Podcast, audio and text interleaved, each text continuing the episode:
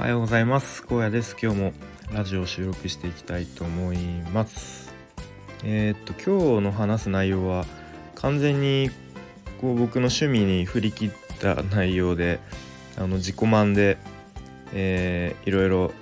あのうだうだと話していきたいと思うんですけれどもえー、っと、まあ、グレーの「えー、ワンラブアンソロジーというアルバムが昨日届いたので、まあ、それについていろいろその「ワンラブが発売された当時のことをなんか思い出して思い出を 話していきたいと思います。でえっ、ー、と「ワンラブってアルバムが出たのが確か中僕が中学2年生ぐらいの時で、えー、まあその頃もがっつりグレーにはまってたと思いますね。グレーにはハマり始めたの小学校4年生5年生ぐらいの時だったと思うんですけれども、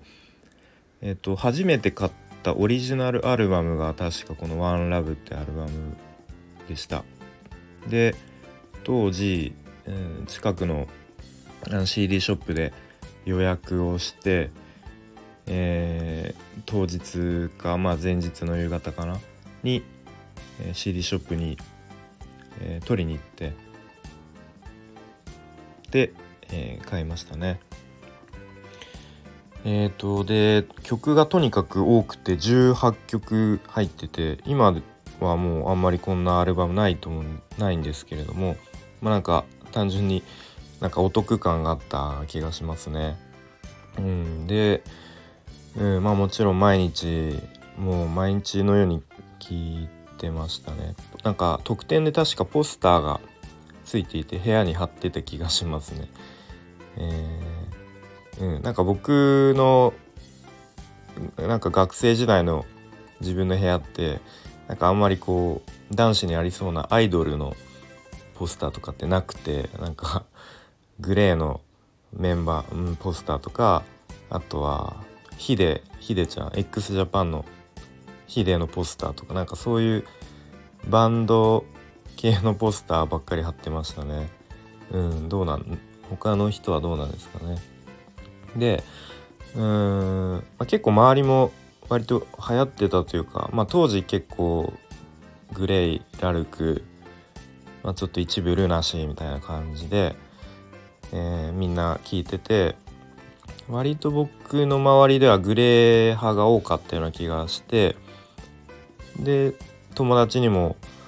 あのちょっと貸してよみたいな感じで CD 貸したりしてで帰ってきたらちょっとケースにひび入っているみたいなでもちょっとその貸した友達サッカー部のちょっと怖い ちょっと怖めのやつで、うん、言えずにそのまま流すみたいな感じだったですけどまあとにかくそんな感じでもうケースにひびが入るぐらいすごく、うん、なんか聴いたアルバムですね。で中学校の時昼休みになんか毎日音楽が流れてて流流してくれていてで放送放送委員の子がいろいろこうランダムで CD 流してくれていて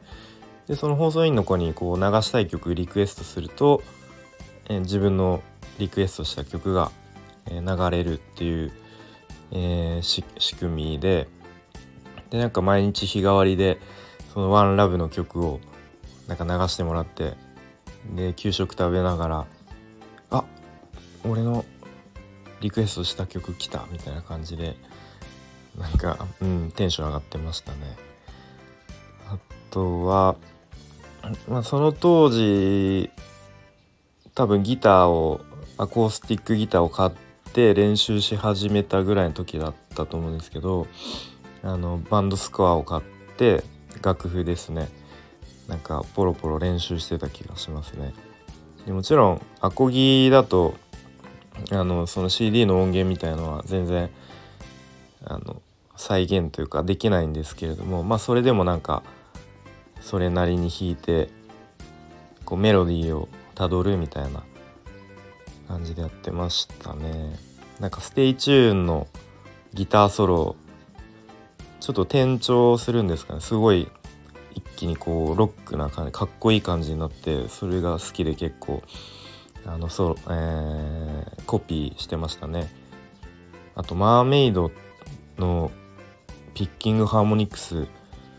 これどうやってやんだろうみたいな。全然やり方わかんないけど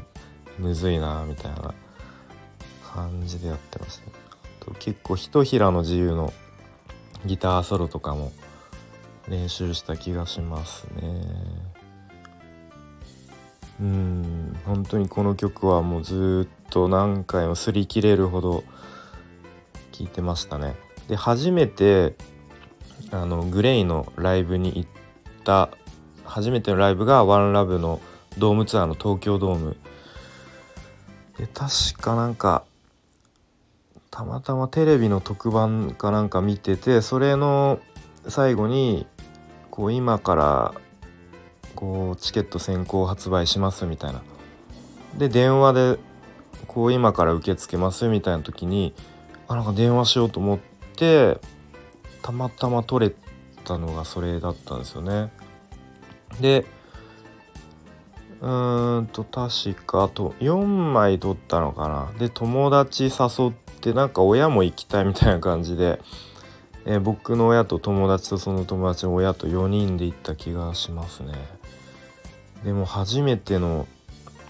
東京ドームっていうことでそしたらなんかオープニング映像の爆音にびっくりして音でかーみたいな。でなんかオープニング終わったら気づいたらなんかテルがポツンと立っててでいきなりアカペラで歌い出すみたいな「オールスタンダードイズ」歌い出して歌めっちゃうまーみたいな。もう本当に初めてのライブのその新鮮な感じ。でしたねで、まあ、結構席は遠かったんですけどもうとりあえず生でそのグレーが演奏して歌ってるっていうのなんかうんめちゃめちゃテンション上がっ上がってましたね。うん、で結構その当時のドームツアーって結構なんかエンターテインメント要素というかちょっと遊び心があってえー、っと途中にメンバーそれぞれのソロコーナーみたいなのあってなんかジローがあ何ですか何だったサンダーゾンビっていううーんなんかガイタレのコスプレみたいのをしてなんかちょっとふざけるやつとかなんかメンバー一人一人にこうちょっと勝負を挑むみたいな今日のお題みたいな感じでなんか多分その場で即興でなんかうんなんか勝負を挑むみたいななんかコーナーもありましたね。うん。まあ、ちょっとワンラブのアンソロジー届いてまあさらっと聞いたんですけどやっぱりすごいあのー、リミックスリマスタリングされていてすごい新鮮ですね音が。あこんな音入入ってたんだとかあちょっと今まで入ってたあのー、シンセの音がちょっと薄くなって、うん、これもいいなみたいな。とか、うん、なんかウェットドリームのイントロのとことかあのー、全然変わってましたね。うん。まあ、ちょっとこれから、えー、じっくりと聞き聞き込んでいきたいと思います。で、まあ、ちょっと最後の方に、えー、まあ、こんな、えー、どうでもいい話の最後に、まあ、ちょっとこうビジネス寄りというか、まあ、僕が感じたことというとこういうこの、まあ、グレって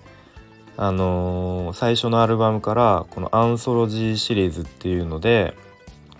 こう、まあ、過去に出したアルバムの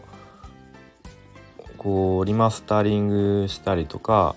えーと、デモテープとかを入れてアンソロジーっていう形でパッケージして出しているんですけれども、まあ、これってこう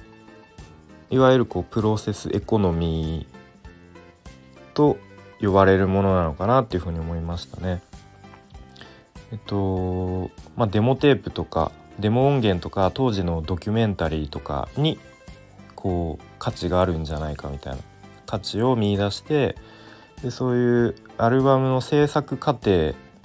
をパッケージ化して売るっていうことですね。うん、これなんかううまいなっていうか、まあ、他の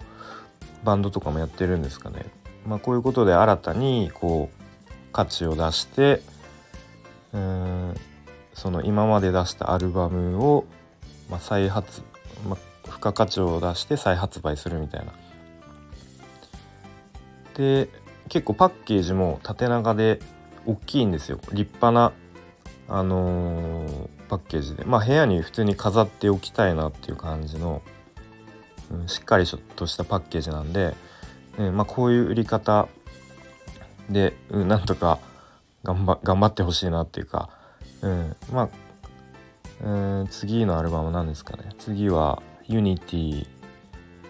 ですかね、うん、次も楽しみですね今から、うん、なんかそんな感じでプロセスエコノミーっていうことを、えー、思いました。はい、ということで今日は完全に僕の自己満の趣味に、えー、走った内容でした。聞いてくれた人はいな、うん、いるのかわかんないですけど聞いてくれてありがとうございました。それでは今日も良い一日にしていきましょう。